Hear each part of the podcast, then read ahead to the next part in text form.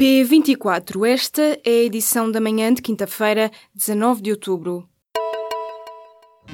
Apresentamos a nova gama de veículos híbridos plug-in. Uma tecnologia que veio para mudar o futuro. BMW iPerformance. O governo espanhol não cede à ameaça do presidente catalão e anunciou que no próximo sábado haverá um Conselho de Ministros para o último passo formal na ativação do artigo 155 da Constituição. Isto acontece depois de também nesta quinta-feira o líder catalão ter dito que deverá mesmo avançar com a declaração de independência da Catalunha. Numa carta divulgada pelos jornais espanhóis, Carles Puigdemont escreveu que se o governo do Estado espanhol continuar a impedir o diálogo e continuar a repressão, o Parlamento catalão poderá proceder ao voto formal de independência. O artigo 155 da Constituição Espanhola, que será acionado pelo governo de Mariano Rajoy, é uma ferramenta que suspende a autonomia e permite ao Estado assumir determinadas funções de poder na Catalunha. O Ministério Público acredita que José Sócrates usou vários membros dos dois governos que liderou em crimes de corrupção no negócio do TGV. O antigo primeiro-ministro terá usado quatro governantes para favorecer tanto o consórcio a quem foi adjudicado o primeiro troço do comboio de alta velocidade, que integrava uma empresa do Grupo Plena, como as empresas do Grupo Espírito Santo.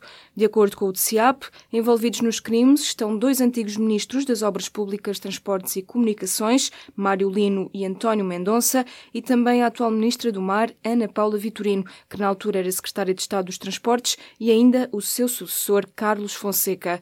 O Ministério Público sublinha, no entanto, que os quatro membros daqueles governos socialistas não teriam consciência do que estavam a fazer, isto porque Sócrates terá convencido-os de que a violação da lei se justificava face ao interesse público.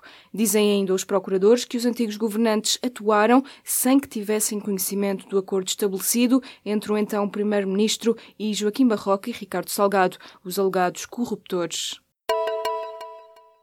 A Polícia Judiciária está a fazer nesta quinta-feira buscas no Benfica relacionadas com o caso dos e-mails. Em causa está a divulgação por parte do Porto Canal de vários e-mails que comprometem o Clube de Futebol Sport Lisboa e Benfica nomeadamente alegadas ligações a árbitros de futebol. Já nesta segunda-feira, o porta-voz da equipa de advogados do Benfica exigiu em declarações à Benfica TV que o Ministério Público e a Polícia Judiciária verificassem se aquilo que é divulgado pelo Porto Canal corresponde ou não à realidade. João Correia pediu também uma investigação àquilo que se chama de devassa de meios informáticos, violação de correspondência e ofensas à honra, imagem e prestígio do Sport Lisboa e Benfica. Costa tem cometido erros políticos que custaram vidas. Quem o diz é Nuno Magalhães, em entrevista ao público e à Renascença, publicada nesta quinta-feira. O líder parlamentar do CDS diz que, depois da tragédia de Pedrógão Grande, o primeiro-ministro teve uma segunda oportunidade, mas não a soube aproveitar. Para Nuno Magalhães, bastou um discurso de Marcelo Rebelo de Sousa para António Costa recuar. No entanto, o deputado centrista diz que a moção de censura se continua a justificar, mesmo depois das desculpas de Costa e da saída da ministra da Administração Interna, Constança Urbano de Sousa. Sobre o Ciresp, o líder parlamentar do CDS defende que as comunicações de emergência não devem estar nos privados, mas entende que é preciso conhecer os detalhes do contrato. No ano passado, a Caixa Geral de Aposentações atribuiu a reforma antecipada a 1.349 funcionários públicos. Este número representa uma queda de 75% face a 2015 e significa também o número mais baixo de reformas antecipadas dos últimos 13 anos.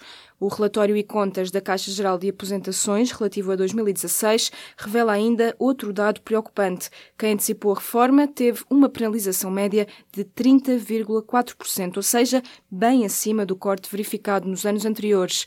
Esta evolução resulta de vários fatores que têm a ver com o agravamento das condições de atribuição das pensões antecipadas nos últimos anos, como, por exemplo, o aumento da idade normal da reforma ou o reforço da penalização das reformas antecipadas, resultando da reformulação do cálculo do fator de sustentabilidade.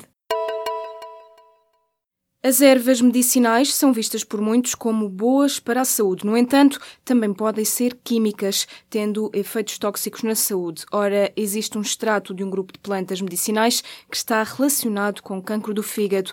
Esta é a conclusão de um estudo publicado nesta quarta-feira na revista Science Translational Medicine. A equipa de cientistas de Singapura e Taiwan concluiu que o ácido aristolóquico, extraído de plantas trepadeiras, está também relacionado com esse tipo de cancro.